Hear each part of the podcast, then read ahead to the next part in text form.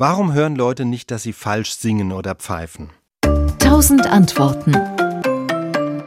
Das kann zum einen daran liegen, dass sie generell nicht gut darin sind, feine Tonhöhenunterschiede wahrzunehmen. Und das kommt oft daher, dass sie es gar nicht gewohnt sind, darauf zu achten. Also nehmen wir das Klischee, Gesänge im Stadion oder auf einer Party, da achten die wenigsten wirklich auf die Korrektheit der Intonation, auch nicht auf die der anderen, weil es einfach darum in dem Moment nicht geht. Aber wenn wir anfangen darauf zu achten, dann geht es eigentlich relativ schnell, dass wir Übungen darin bekommen, auch falsche Töne zu erkennen. Da gab es vor ein paar Jahren eine Studie vom Max-Planck-Institut für empirische Ästhetik in Frankfurt. Die kam zum Ergebnis, dass Laien im Grunde genauso gut hören, wenn jemand falsch singt, wie eine ausgebildete Sängerin zum Beispiel. Und äh, man kann es sogar bei kleinen Kindern zeigen, also dass sie relativ schnell schiefe Töne erkennen.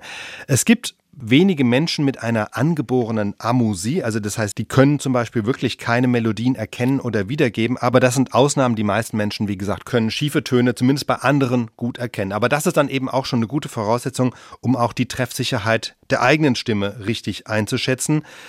Wenn es jetzt um den eigenen Gesang geht, ist die Situation nämlich doch ein bisschen eine andere, da wir unsere eigene Stimme anders hören als die von anderen. Und zwar hören wir unseren eigenen Gesang nämlich nicht nur über die Luft, also der Schall kommt nicht nur über die Luft an, sondern auch über den Körper. Gerade unsere Schädelknochen zum Beispiel vibrieren mit, wenn wir reden oder singen.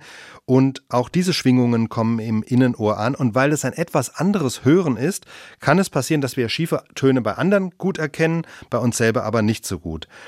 Und dann kommt noch vielleicht ein Faktor hinzu, äh, wir haben natürlich zu uns selbst auch weniger Abstand. Also das heißt, es kann passieren, dass wir zu beschäftigt sind mit dem eigenen Singen, dass wir uns selber nicht mehr so richtig objektiv zuhören können. Und dann passieren zum Beispiel Dinge, die Melodie eines Liedes, die wird immer höher und höher und höher und dann wird es irgendwann ungemütlich und wir fühlen uns unwohl, weil die Stimme dünn wird und dann neigen wir als Laien vor allem dazu, dann den Ton leicht abzusenken und damit wird er automatisch falsch. Also das sind so typische Fehler, die man manchmal am Anfang macht.